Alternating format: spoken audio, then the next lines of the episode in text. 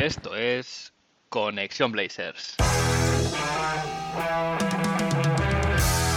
Roy, open three, got it! One point game! Lillard, long range three, and it's good!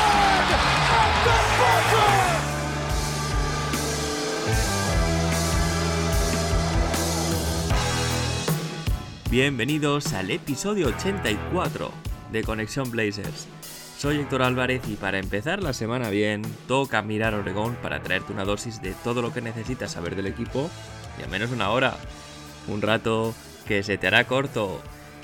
Parece que los Portland Trail Blazers empiezan a despertar, pero bueno, tampoco mucho. El road trip ha acabado con un balance de 2-1, que eso sí, todos hubiéramos firmado antes de empezarlo, y además estas victorias de la semana pues han levantado el ánimo, la moral de los aficionados, que en su mayoría eh, ahora ven de forma más optimista el futuro del equipo. La montaña rusa de la NBA es así, y más cuando tienes un jugador diferencial como lo es Demian Lillard, capaz de todo y en cualquier situación. Con Dame a este nivel, como siempre se dice, todo puede pasar.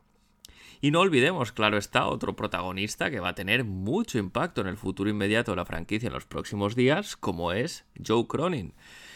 Eh, nuestro general manager, con el deadline tan cerca, tan solo cuatro días, pues eh, Joe es ahora mismo el que acapara todas las miradas y sobre él están puestas las esperanzas de mejorar un roster que sea capaz de competir en el oeste al máximo nivel.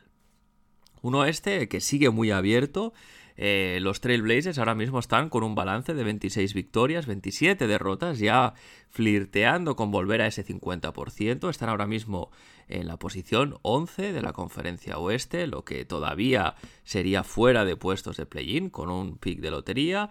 Eso sí, ya muy cerca, medio partido de este puesto número 10 que te da acceso al play-in y a un partido y medio nada más del sexto que te da acceso directo a los playoffs. Esta semana, evidentemente, ha sido buena para el equipo, como decía, el balance de tres victorias y una derrota. Y si nos vamos a, medirlo en nivel estadístico, eh, a ver cómo está ahora mismo el equipo, en base a los números que da la web de la NBA, nba.com, vemos que los Portland Trail Blazers ahora mismo eh, son el quinto mejor ataque, quintos en offensive rating, subiendo dos posiciones respecto a la semana pasada. Eh, no podía ser bueno porque de la misma manera que se sube en ataque, se baja en defensa. El equipo pierde dos posiciones respecto a la semana pasada para situarse en el vigésimo séptimo escalón eh, en cuanto a rating defensivo. Y bueno, pues el net rating, como siempre digo, que es, esta, que es esta estadística que a mí me gusta medir eh, porque es la de los buenos equipos, pues el equipo sigue en el puesto decimosexto, se mantiene igual que la semana pasada. Se podría decir que lo que gana en ataque y lo que pierde en defensa, un poquito lo comido por lo servido. Este equipo cada día se parece más a nivel estadístico, ojo, a esos equipos de Terry Stotts, donde todo se fiaba al ataque y muy poco a la defensa. En el episodio de hoy sacaré a pasear la Trade Machine con varias propuestas de traspaso que me habéis hecho llegar. Habrá también crónicas, aunque evidentemente estos días lo más importante, o por lo menos, no sé si lo más importante, pero por lo menos lo que acapara más atención se está dando fuera de las pistas y también habrá Dame Time, como siempre.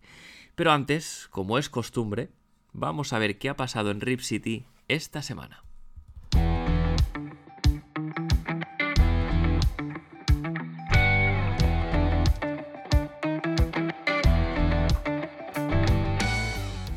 Empiezo por la visita a la enfermería, en la que está ahora mismo, sigue, mejor dicho, Justice Winslow, sigue recuperándose de este esguince de tobillo, eh, en el tobillo izquierdo, este esguince de grado 2, que ya le tiene bastante tiempo alejado de las pistas.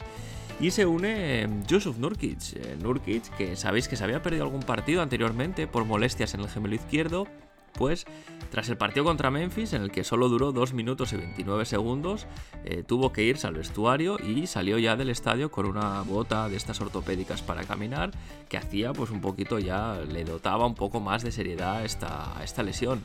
Efectivamente, la franquicia, tras una resonancia magnética, diagnosticaba que eh, Yusuf sufre de una elongación en el gemelo izquierdo y también eh, se confirmaba que no volverá hasta después del All-Star Break lo que dio evidentemente pues pábulo a todo tipo de especulación acerca de si Yusuf Nurkic va a ser traspasado o no. Eh, incluso el mismo Casey Holdall, que es periodista eh, de la prop, que trabaja para la propia franquicia, para los Trailblazers, cubriendo el equipo, eh, al, hilo de esto decía que la lesión era real, pero que evidentemente el que quisiera especular podría hacerlo. Y bueno, pues evidentemente Yusuf Nurkic, uno de los nombres que están en el, eh, digamos, en la mezcla, ¿no? En este batiburrillo de, jugadores que pueden ser traspasados, pero yo por mi parte creo que es poco probable mover a Nurkic con este contrato, no creo que tenga el interés de demasiados equipos.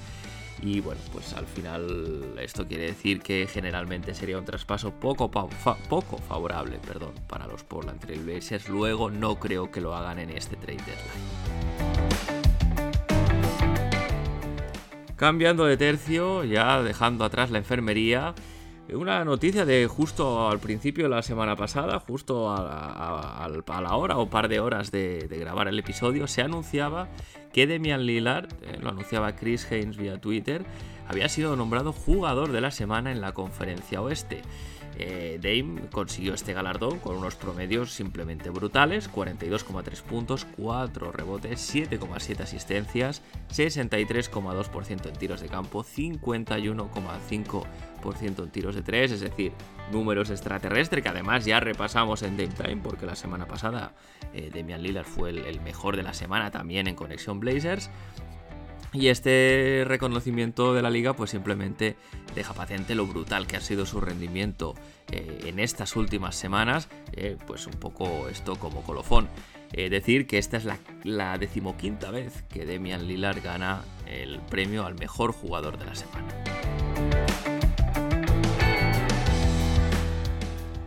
Y aparte del trade deadline, lo que también está muy cerca, un poquito después, unos días después, es este fin de semana del All Star. Eh, en que evidentemente nuestro amigo Demian Lillard también es protagonista porque también la semana pasada se confirmaba que Demian Lillard será All-Star una vez más, era algo cantado, era algo que estaba clarísimo a tenor de su nivel en las últimas fechas, pero bueno, en cualquier caso había que confirmarlo y siempre hay sorpresas en, en estas nominaciones que nunca dejan contento a nadie, evidentemente.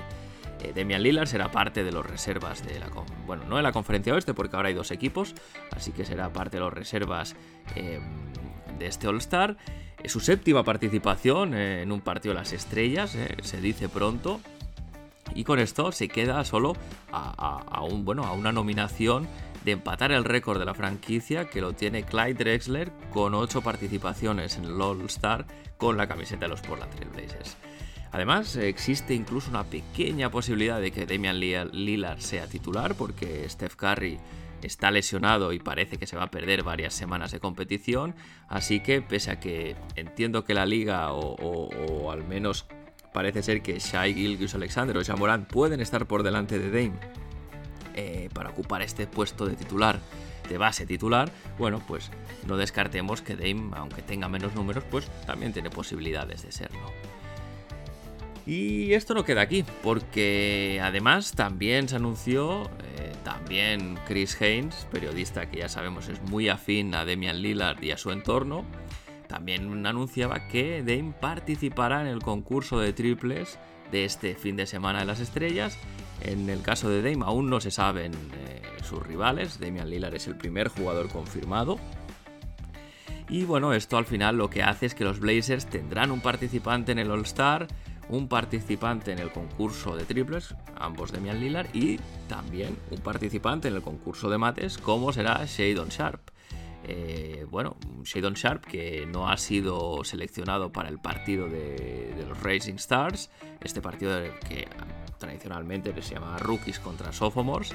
Eh, una pena, pero bueno, al final no podemos olvidar que Shadon Sharp en su contra más allá de su rendimiento irregular, ojo, también hay que decirlo, aunque yo para mí podría haber estado. Eh, lo que digo, ¿no? Es una pena porque eh, Sharp es precisamente además el perfil de jugador que puede encajar muy bien en estos partidos porque podría haber dejado jugadas de highlight, de estas que tanto le gustan a la NBA, pero bueno, tiene en su contra el jugar en un equipo que busca competir con un rol secundario, con minutos limitados, cuando la mayoría de los rookies pues evidentemente, eh, excepto contadas excepciones, están en equipos que o bien tanquean o bien tienen un rol eh, muy importante para ellos. Bueno, no ha sido esta vez Shadon Sharp, el año que viene seguramente, tal vez sea la ocasión, pero en cualquier caso sigue teniendo la oportunidad de ganar este concurso de mates que, para que lo recordemos, eh, tendrá como rivales a McClung de la G-League, a Kenyon Martin Jr. y a Trey Murphy III.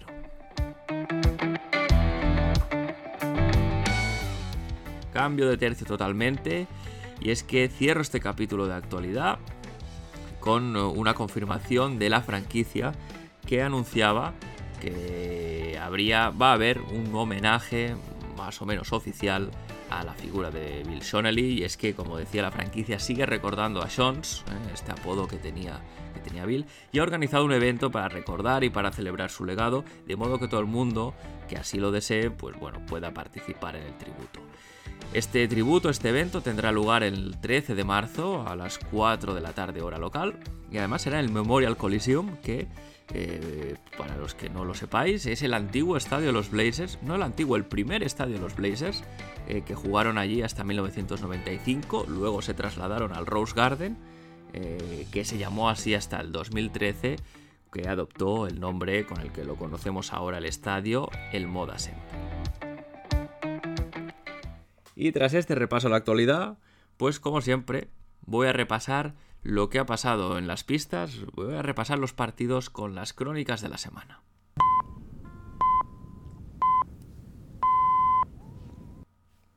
El lunes empezaba la semana con un partido contra los Atlanta Hawks y una victoria por 125 a 129.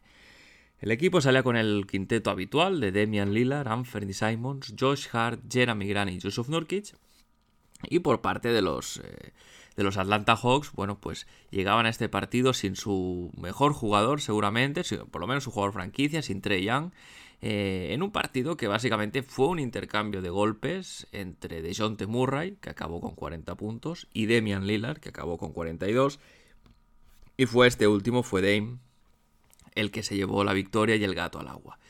El equipo empezó bien en contra de lo habitual y hay que decir que lo más importante para mí este partido es que pese a la flojera en el clutch, eh, al final eh, durante este último eh, tramo del partido que estuvo bastante ajustado no se defendió bien, no se consiguió o por lo menos no se consiguió recuperar balones o hacer fallar a, los Hawks de manera consistente. Em, en esta situación el acierto en ataque fue, fue decisivo perdón, para llevarse la victoria. Em, a modo de conclusiones y cosas a destacar, decir que em, lo que más quiero destacar de ese partido es que es muy importante volver a ganar en, en clutch. Estábamos ante un equipo que venía perdiendo estos partidos que se decidían por pocos puntos al final y además de manera muy frustrante. No sé si recordáis las pérdidas tontas, las malas decisiones de Chance Billups, tiros abiertos fallados, eh, jugadores, ya está lo, lo, más bizarro, ¿no? De placándose unos a otros. Aún me acuerdo de aquel, de aquel placaje de Josh Hart a Demian Lillard. Es decir, muchos, muchos partidos en clutch tirados a la basura eh, precisamente por este pésimo rendimiento eh, cuando se jugaban los, los minutos finales. Y es que si hacemos memoria, la última victoria en un partido ajustado de este tipo había sido contra Minnesota allá por el 10 de diciembre, es decir, hace casi, eh, casi dos meses, ¿no? Más de, más de un mes y medio largo de competición, donde los Blazers, si llegaban a competir al final, pues perdían el partido. Hay que decir, eso sí, que este partido hubo una sangría en el rebote, eh, los Hawks acabaron con 13 rebotes más que, Portland. No fue solo un tema de tamaño, eh, lo decía en el episodio anterior, en la previa, que, el tamaño de los eh, Capella, Collins y de Andre Hunter podía poner en muchos, bueno, incluso de John T. Murray, ¿no? Podía poner en muchos problemas a los Portland Trail Blazers, pero en este caso eh, no fue tanto el, tamaño en sí, sino que eh, Capela, Clint Capela, se dedicó a abusar, eh, no sé cómo decirlo de una manera tal vez menos directa, pero eso es lo que hizo realmente a Drew Eubanks una y otra vez. Capela acabó con 10 rebotes ofensivos, que se dice rápido, y además en un, bueno, pues un poquito... en una decisión casi inexplicable, Drew Eubanks cerró el partido, ¿no? Eh, Chansey Billups decidió que fuese él el que jugase el último tramo del último cuarto, eh, bueno, pues con todo lo que eso suponía. Em, este partido además casi se pierde por la manía eh, ya absurda, ya muchas veces comentada de Chansey Billups de, de, cambiar sistemáticamente en defensa, este switch a todo, pero un switch automático sin siquiera pelear un poquito por pasar los bloqueos. Y bueno, como decía, esto ya no es novedad, Billups insiste en ello, pese a las ventajas que generan, pese a la cantidad de partidos que se han perdido precisamente en parte también por hacerlo, en este caso no fue así y el acierto en ataque permitió amarrar la victoria.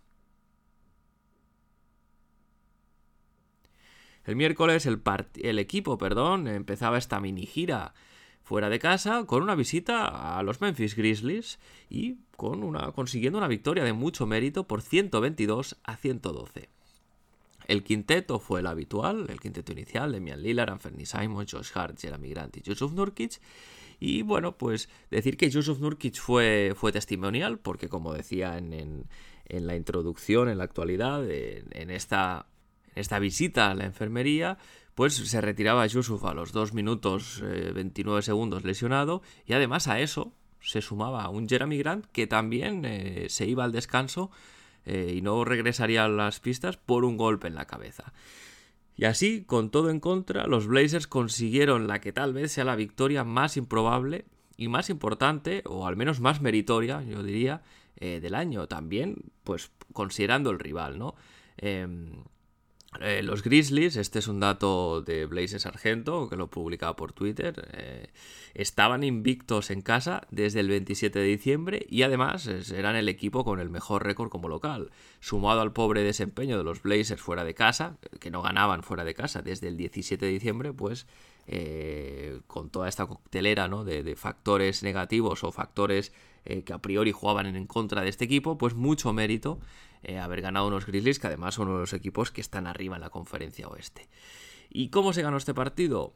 Pues hubo una receta bastante, bastante simple, pero no tan fácil de aplicar como pueda parecer, que es superando a los Grizzlies en intensidad y evidentemente de la mano de Demian Lillard. Dame acabó con 42 puntos, 8 rebotes, 10 asistencias, rozando el triple doble, eh, metió además un triple desde el tiro libre de campo propio. Eso sí, no contó, estuvo fuera de tiempo. Eh, pero bueno, ya nos daba una pista de que le salía todo bien. Y lo mejor de todo, mejor que este triple tan lejano que no valiese, mejor que los 42 puntos, fue que hizo lo que quiso, cuando quiso, eh, con un jugador tan odioso como Dylan Brooks, que se pasó el partido persiguiendo sombras. Y como dicen los americanos, siendo cocinado una y otra vez por Demian Lillard. Eh, a modo de conclusiones y cosas que destacar, decir que había una, gran diferencia de tamaño entre los Grizzlies y los, y los Blazers, con Nurkic fuera, con Jeremy Grant fuera. Eh, los Grizzlies son un equipo grande, pues con estos dos jugadores fuera eh, ya esta, esta diferencia pasa a ser casi David contra Goliath, pero este obstáculo, este obstáculo gigantesco se superó con intensidad y con nota.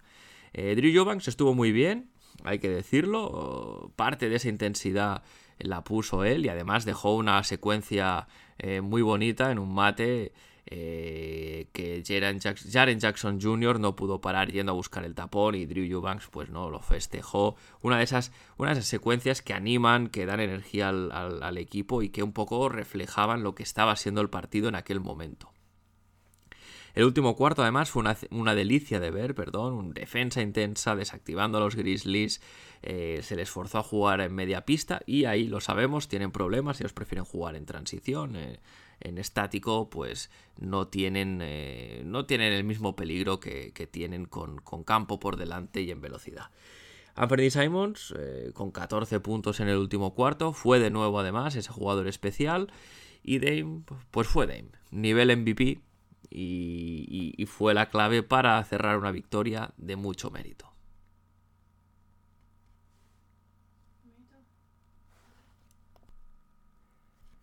El viernes, partido contra los Washington Wizards y de nuevo victoria 124 a 116. Esta vez el quinteto inicial no era el habitual. Estamos jugando, salimos a jugar, perdón, con Demian Lillard, Anthony Simons, Nasir Little, Jeremy Grant y Drew Eubanks. Y es que para sorpresa de nadie, los Portland Trail Blazers salieron a calentar más que a jugar y firmaron un inicio de partido dantesco, porque lamentable ya se queda corto, sin orden alguno, algo que evidentemente en ataque no te permite crear buenos tiros y para qué hablar de la defensa. Para variar, Billups con estos emparejamientos defensivos sin sentido, o al menos eh, solo con sentido para él. Eh, especial mención en, poner a Hart y, Simons con Porzingis. Eh, de hecho, si, si, queréis ver algún caso más palpable de este, de este despropósito que fue que fueran los las asignaciones defensivas, Blazers Fan, eh, shout Ignacio, mostraba por Twitter un par de ejemplos visuales de esos que duelen a la, eh, vista, perdón, de unos emparejamientos totalmente, eh, bueno, pues desfavorables para el equipo. así, pues evidentemente menos 18 puntos al descanso y la sensación de que era imposible ganar el partido. Bueno, tras la, en la reanudación, en el tercer cuarto, Anthony Simons demostró por qué es un jugador especial, porque esto se dice mucho, y es que anotó 20 puntos, eh, acabó el partido con 33, anotó 6 triples también en este tercer cuarto, y esto sirvió como acicate para que el equipo resucitase, perdón, contra todo pronóstico, porque, como decía, eh, parecía que esto estaba ya perdido, no tan solo por la diferencia del marcador, sino por las sensaciones que, se ven en la pista. Hubo también otro protagonista en, este, en este éxito, que fue Trendon Watford, acabó con 21 puntos y fue clave en asegurar la victoria. A modo de conclusiones y cosas que destacar, decir que Hart acabó con 21 puntos, eh, y que pese a estar negado de cara al triple, pues bueno, no perdió la confianza y pudo anotar de otras maneras. Fue un buen partido para Josh que venía en un estado de forma muy muy flojo. Eh, como decía, aparte de Anferny, eh, fue, estuvo brutal, acabó con 33 puntos, 5 rebotes, 6 asistencias, 58% en tiros de campo, 9 de 12 en triples. la clave fue Trendon Watford. En una mala temporada de Trendon, que no estaba aportando nada, incluso fue adelantado en la rotación por Jabari Walker en algún, en algún tramo de, este año. Pues pese a todo esto, eh, Watford jugó un gran partido. La clave fueron sus buenas decisiones en ataque, recibió en, en, la bombilla y en el poste una y otra vez y tomó la buena decisión una y otra vez. Este floater ¿no? es un seguro de vida, anotó un 75% de los tiros eh, que intentó y además su visión de pase pues generó muchos puntos, eh, cinco asistencias acabó, acabó Watford, eh, en corte sin balón de sus compañeros que buscaban un poquito de esta manera las, las, espaldas de sus defensores para que Trendon les encontrase. Al final, a fin de cuentas, dinamizó el ataque y anotó, y, y eso es lo que se le pide. Importante tenerle a un buen nivel, por lo menos mientras Yusuf Nurkic esté de baja.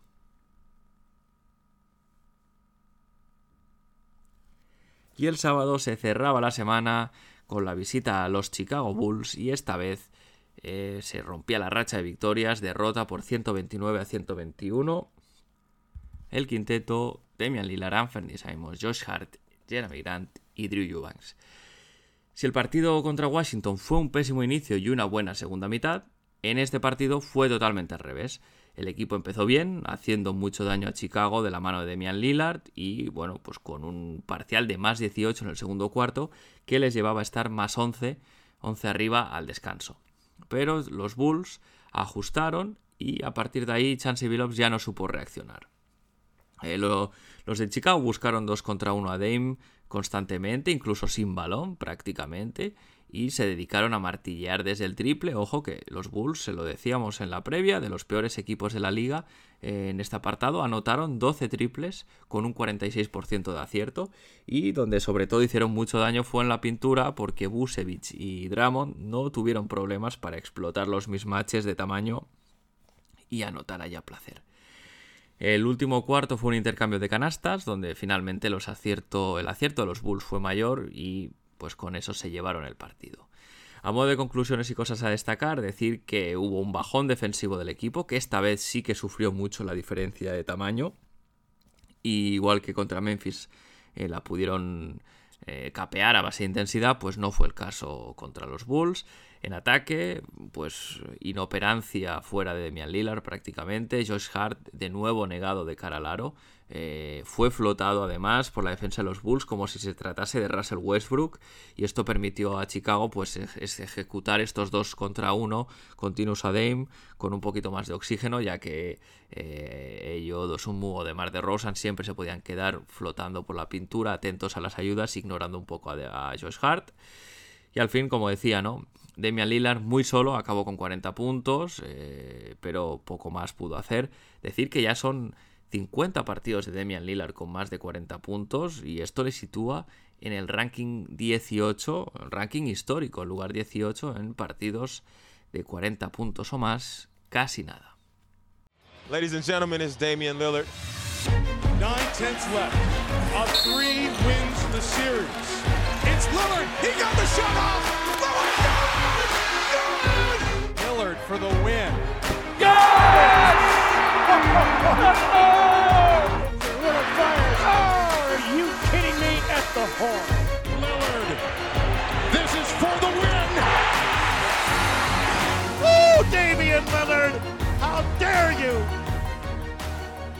Otra semana, otra ocasión en que Damian Lillard es el mejor del equipo y por ello viene destacado en la sección que lleva su nombre. Es por ello que viene destacado en Dame Time. En esta semana de cuatro partidos, Demian Lillard ha promediado 38,3 puntos, 4 rebotes y medio, 6,8 asistencias y unos porcentajes del 50% en tiros de campo, 38% en triples y 98% en tiros libres, casi nada. Lillard no levanta el pedal del acelerador, está en su temporada más anotadora además, con 30,9 puntos por partido de media y con un objetivo claro, llevar a los Portland Trail Blazers lo más lejos posible jugador de la semana, eh, la anterior semana, elegido para All Star, concurso de triples, en fin, ¿qué más vamos a decir de Dame que no se haya dicho ya? Como, como alguna vez he dejado caer por aquí, in Dame we trust y a este nivel todavía más.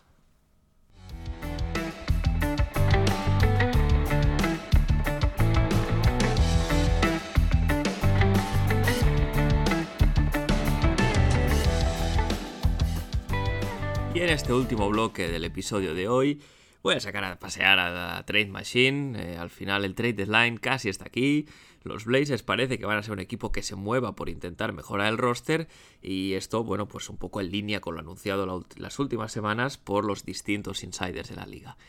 Em, a modo de rumores, eh, en, el, en, el, apartado de salidas ya se dice que Hart parece que es el principal candidato a salir, lo sabemos, está pasando en un mal momento de forma, eh, tiene un valor de mercado alto por su contrato y por su rendimiento. Se habla de Miami y Cleveland como equipos bastante interesados en Hart. Eh, y además su encaje en la rotación es un poco complicado, ¿no? Se queda pequeño para el 3. Eh, y bueno, además Gary Payton defiende mejor que él. en defensa. En ataque, pues anota poco para ser el 2 titular. A Fernie Simons le supera ahí. Es decir, su encaje en la rotación no acaba de ser el ideal. Otro nombre que podría estar en la rampa de salida, como ya se ha comentado, es Yusuf Nurkic. Em, en su caso parece ser que simplemente saldría si llegase una oferta eh, decente o formase, un parte de un paquete que mejorase el roster. Eh, yo a mi modo de ver, sostengo que mover a Nurkic es más complicado porque su contrato es poco atractivo. Em, que Nurkic esté en estas charlas, en estos rumores de trade, pues se debe a su irregularidad es un factor clave en el rendimiento de este año. Hemos visto lo mejor, pero también lo peor de él. Y también eh, creo que otra de las complejidades que trae mover a Nurkic es que tienes que traer de vuelta a un hombre grande eh, en ese movimiento o en cualquier caso en otro movimiento, porque si no, eh, la, falta de tamaño de este equipo ya sería casi histórica. A modo de altas o posibles candidatos a llegar, pues el nombre principal ahora mismo es Jared Vanderbilt. Eh, principal candidato a llegar. Muchos insiders eh, además han dado el nombre, incluso eh, dando por hecho que el traspaso sucederá, que será como cuando fue el de Jeremy Grant, que se da por hecho ese traspaso y el tema era saber por qué piezas o, por qué assets. Em, de hecho, incluso se ha llegado a decir, Travis Garley, que un periodista llegó a decir que eh, la oferta, o sea, el, traspaso iba a ser Nasir Little a cambio de, de Jared Vanderbilt. A mí esto personalmente no me acaba de convencer, ojalá que no sea así. eh, porque además Nasir Little será, puede ser clave en el puesto del 3 si Josh Hart sale del equipo en este deadline. Eh, y además me parece poco creíble, ¿no? Yo creo que sería la, front office apostaría más por un paquete tipo Keon Johnson más compensación de draft antes que, que dejar salir a Nasir Little. Otro nombre que, está muy, bueno, pues que se habla mucho es el de Ojanunobi, pero bueno, igual que el resto de la liga prácticamente, eh, aunque sí que se dice que los Pelicans, los Memphis Grizzlies y los Knicks serían ahora mismo los equipos más interesados en él. Eh, como decía, momento de sacar la Trade Machine, me han llegado varias ideas de traspasos eh, de algunos de vosotros, así que bueno, pues vamos a ver qué movimientos os gustaría ver en este deadline. Antes de empezar, eso sí, un par de consideraciones eh, para dar contexto también a, todos los oyentes. Primero es el impuesto de lujo. Los Blazers están a solo 67 mil dólares de entrar en impuesto de lujo. Esto quiere decir que casi cualquier movimiento eh, que no sea para reducir salario te puede poner ahí. Y es muy probable, yo creo, que entren en el impuesto de lujo, salvo que sea por un jugador diferencial. Eh, dicho de otro modo, si traspasan por ese Red Vanderbilt, no creo que quisiesen entrar en el impuesto de lujo. Eh, sabemos que Jody Allen está cañona. Si traspasan por KD, por Kevin Durant, que bueno, pues ahora con, tal y como ha quedado el tema de Irving y el traspaso, bueno, pues entonces en ese caso, eh, más allá de que los salarios lo permitiesen, etcétera, pero como concepto, pues por un jugador como él, pues sí que a lo mejor podían entrar en el, en el impuesto de lujo. Eh, otra cosa a tener en cuenta es el tema de las primeras rondas. con el traspaso de Larry Nance Jr., que, que llegó la temporada pasada a Portland, se comprometió una primera ronda protegida de lotería a Chicago y esta protección de lotería se iba arrastrando hasta 2029, que si la ronda no se entregaba, pues se convertía en dos segundas rondas. Eh, esto, a, la práctica, lo que quiere decir es que si los Portland Trail Blazers entran en playoff, la ronda es para Chicago, y si no, eh, pues la ronda eh, se la queda Portland y el año que viene pues vuelve a ser lo mismo, ¿no? Eh, así hasta 2029 que acaba esta protección. Em, a efectos prácticos, lo que esto quiere decir es que no se puede traspasar ninguna primera ronda hasta que se le entregue a Chicago la que se le ha prometido, o bien si se levanta la protección y pues se decide que la ronda del año que viene sea de Chicago, sí o sí, pase lo que pase. ¿Se levantará esta protección? bueno, salvo que haya un gran traspaso o un movimiento diferencial, yo tengo mis dudas. Este año está todo muy impredecible en el oeste y entiendo que Joe Cronin preferirá ser cauto y conservar esta ronda por si acaso. Al final ahora mismo el equipo está fuera de play-in. Cualquier lesión, cualquier problema, eh, quedarte sin tu pick, pues eh, sería unas malas noticias y además de este modo, eh, en caso de conseguirlo, pues sería un asset más para traspasar en verano o buscar un, traspaso en verano. Eh, y la pregunta clave es, ¿puedes traer algo decente sin dar una primera ronda? Bueno, pues ahí está el tema y ese va a ser el reto de Joe Cronin. Em, en cualquier caso, si se desprotegiese esta ronda, pues Chicago sí o sí se quedaría la primera eh, del, próximo draft, del draft de 2023. Y entonces, eh, en esa situación, pues Portland ya podía traspasar las rondas, las primeras rondas, perdón, de 2025, 2027 y 2029, porque recordad, no se pueden traspasar primeras rondas de años consecutivos. Eh, y después, la última consideración antes de entrar en los detalles de, los, de los, trades que me habéis propuesto, es que cuando hacemos los traspasos, evidentemente se trata de que para que lo acepte las dos partes, tiene que ser un poco un win-win, al menos sobre el papel, ¿no? Hay que pensar un poco eh, qué quiere el otro equipo, si el otro equipo busca competir, si busca liberar salarios, si busca reconstruir, etcétera, etcétera. Eh, de hecho, estas premisas suelen ser más importantes que los nombres involucrados. Eh, entonces, un poquito eso, ¿no? Dicho esto, Vamos a ver vuestras propuestas. La primera me la hace llegar Clyde de Glide 73, un clásico en enviar preguntas al podcast. Gracias, Clyde, eh, una vez más. Eh, Clyde me dice, parto de la base en que para cualquier traspaso solo pueden salir o Anthony Simons o Shadon Sharp y no los dos porque no quería hipoteca, no querría, perdón, hipotecar nuestro futuro. Eh, Clyde me propone dos traspasos. El primero sería Anthony Simons, Nasir Little y una primera ronda por OJ Anunobi. Em, aquí en este traspaso la clave es el valor que le demos nosotros a Oceanunobi. Pero el tema es que Anthony Simons también tiene muy buen valor de mercado, ¿no? Es un jugador que está haciendo unos números eh, muy buenos y, tiene un contrato de 25 millones por cuatro años, es decir, tendrías un jugador con mucha producción atado durante cuatro años. Estamos hablando que otros jugadores con peor producción, como por ejemplo Jordan Poole, eh, tienen un contrato más caro. A mi modo de ver, este traspaso se, se sobrepagaría eh, perdón, tampoco tengo del todo claro si Toronto busca un perfil como el de Anthony Simons por su estilo de juego, aunque puede ser que lo pusiesen de base, en cuyo caso pues tal vez sí. Em, a mí personalmente este traspaso me lo plantearía simplemente como un intercambio a pelo, es decir, Ant eh, por OJ sin añadir más activos, eh, y aún así no sé si lo haría. a mí el tema de OJ Anunobi renunciando a Anthony Simons no me, no me acaba de convencer porque de renunciar a Anthony Simons, preferiría hacerlo por un movimiento eh, más grande, ¿no? Pues por traer un Jalen Brown, un jugador más diferencial que hoy un Unobi, ojo, que sería una gran incorporación, pero que entiendo que puedes traer eh, dando capital de draft y, quedándote pues jugador tan clave como es Simons. El otro eh, traspaso perdón, que propone Clyde es Joyce Hart, Shadon Sharp y una primera ronda también por hoy Anunobi. Este traspaso ya me gusta más. Em, se está diciendo que Toronto pide tres primeras rondas para soltar a Nunobi. En este caso se darían dos, podríamos decir, porque sea la primera y Shadon Sharp, que podría considerarse como tal. Eh, pero evidentemente tiene sus cosas, ¿no? Esta oferta parece ser que ya se hizo en verano en su momento y fue rechazada. Y luego plantea un, bueno, pues algo que de esas cosas que uno no se quiere plantear, como es la salida de Shadon Sharp. por el futuro eh, que puede tener, puede doler, ¿no? Por, precisamente por este upside, pero la realidad es que te pondría en buena situación para competir y ganar ahora.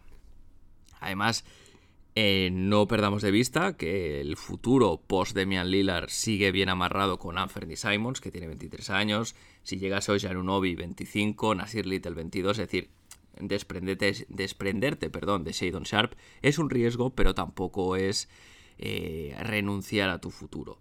Eso además dejaría un quinteto con Damian Lillard, Anthony Simons, Oji Anunobi, Jeremy Grant y Yusuf Nurkic, mucho más robusto en defensa que el que tenemos ahora, porque Anunobi, eh, candidato a jugador defensivo del año, defiende todas las posiciones, es intercambiable, y luego además en ataque tiene más recursos que Hart, así que bueno, eh, podría ser una manera de traer a un Anunobi que eso sí va a tener muchas novias y es posible que otros, otros, eh, otras franquicias hiciesen ofertas más potentes que la de Portland. Otro oyente que envía traspasos o, propuestas de traspasos, en este caso Antonio Cebrián, em, también con, dos propuestas. La primera sería enviar a Greg Brown, Keon Johnson y una primera ronda protegida top 8 a los Detroit Pistons a cambio de Sadik Bey. Em, Decía Antonio además que los Blazers con esto ganarían un jugador de rotación, aunque Bay no es santo de su devoción, y así pues los Pistons también intensificarían su, tanqueo con, bueno, pues con los dos jóvenes de, Portland y, la compensación del draft. De entrada decir que a mí me gusta el traspaso porque Bay es un jugador interesante, eh, pese a que es muy irregular. Eh, creo que encajaría bien en Portland, con un poquito menos de protagonismo en ataque, con, jugadores como Anferny o Demian Lillard creando tiros fáciles para él, un poco al estilo de lo que salvando las distancias, ¿no? De, esa mejora de rendimiento que ha tenido Grant desde que llegó, pues, pues con Sadik Bey podría pasar algo parecido, aunque son jugadores totalmente distintos. Eh, la parte buena de Sadik Bey es que tiene contrato de rookie para este año y otro más. Esto es algo que siempre ayuda a reforzar el equipo en, movimientos sucesivos porque la masa salarial que te, da, que te ocupa Sadik Bey es prácticamente mínima y además en el caso de este traspaso incluso se reduciría. Y después no podemos perder de vista que lo que se daría a cambio, pues Greg Brown tercero no acaba de evolucionar, no parece que vaya a tener, al menos por ahora, un futuro muy claro en la NBA. Y Keon Johnson, que sí que tiene más potencial, no tiene sitio en este equipo, ¿no? Por lo tanto, lo que realmente te desprendes que te es importante sería esa primera ronda. Em, Tal vez pueda funcionar este traspaso solo con Keon Johnson y te podrías quedar a Greg Brown si quisieses tener algo más de profundidad, pero bueno, esto ya son detalles, eh, digamos, ah, menores, ¿no? Al final, dando a Greg Brown, pues también reducirías masa salarial. Eso ya sería más, eh, no sería diferencial, sería simplemente más en, las, en línea con las necesidades que Joe Cronin entiende que tiene la franquicia. Y el segundo traspaso que planteaba Antonio eh, sería enviar a Utah, a Justice Winslow, la primera una primera ronda y una segunda ronda a cambio de Jared Vanderbilt. Em, Antonio decía que en este traspaso ganamos a un gran reboteador y defensor, además es un 4 que haría que Grant pudiese jugar también en el 3 eh, y además que también podría defender al base como ha estado haciendo pero corriendo menos riesgos. También matiza la protección, el pick de la primera ronda sería protegido top 5. Eh, dice que si el pick fuese de 1 a 5 sería nuestro, si fuese el 6 al 14 para los Jazz, del 15 a 30 para los Bulls, recordad que este pick que plantea Antonio del 23 está ya eh, comprometido con Chicago. Y, dice ¿no? que un poco eh, los Jazz se la juegan a traspasar a Vanderbilt por una simple segunda ronda, pero si le sale bien y no entra a los Blazers en play-in, pueden ganar un jugador de lotería. Eh, lo de la primera, ya os decir un matiz simplemente, la primera ronda de las protecciones no funciona exactamente así, porque generalmente la protección siempre tiene una contrapartida, ¿no? Por ejemplo, en el caso de Chicago, eh, se, da, una primera ronda protegida lotería que si no se entrega pasa el año siguiente. Si no se entrega en el 2029, pues son dos segundas rondas. Eh, esa es la contrapartida. Por ejemplo, otro ejemplo reciente que todos recordaremos, en el traspaso de CJ McCollum el año pasado, la primera ronda de los Pelicans eh, estaba protegida y si no caía la primera ronda de lotería, pues eh, se convertía en una primera que tenía los Pelicans de Milwaukee de 2025. Eh. por lo tanto, estas protecciones siempre tienen una contrapartida. Los, equipos no ponen protecciones y, si, y, un poco juegan a la ruleta, ¿no? Pero en cualquier caso me gusta la lógica eh, porque proteger rondas tiene sentido, especialmente si son lejanas en el tiempo por lo que pueda pasar, ¿no? Nunca, nunca, uno nunca sabe cómo va a estar eh, la franquicia, lo que pueda pasar pues a 3, 4, 5, 6 años vista. Em, personalmente creo que, que, una primera sin protecciones te trae a Vanderbilt 99% seguro. Eh, el tema es tal vez si Utah a lo mejor preferiría a Keon Johnson, que es un jugador de más futuro, a Justice Winslow, que es un jugador expiring y que, bueno, pues con poco valor en, eh, para un equipo que no está intentando competir. Eh, yo creo que es incluso casi mejor para ambos equipos cambiarlo así, ¿no? que Portland se quedase con Winslow y diese a Keon y Utah a lo mejor también lo vería con mejores ojos una cosa que nos podemos plantear es si a lo mejor eh, se puede apretar con dos o tres segundas rondas en lugar de una primera. Esto es algo que yo exploraría. Pero si la primera está protegida, como decía Antonio, tampoco es un drama. A mí personalmente este es un traspaso que creo que te mejora. Eh, así que lo, tiraría para adelante. Eh, Antonio también añade que le gustaría personalmente un traspaso por Anferni o por Oye o algo así, pero como la, la front office eh, consideran intocable, pues evidentemente no lo ha metido en la Trade Machine y en eso estamos de acuerdo. Eh, Anferni parece ser que no va a salir, eh, salvo que fuese algo una locura, ¿no? Entonces, bueno, pues más difícil especular con su salida.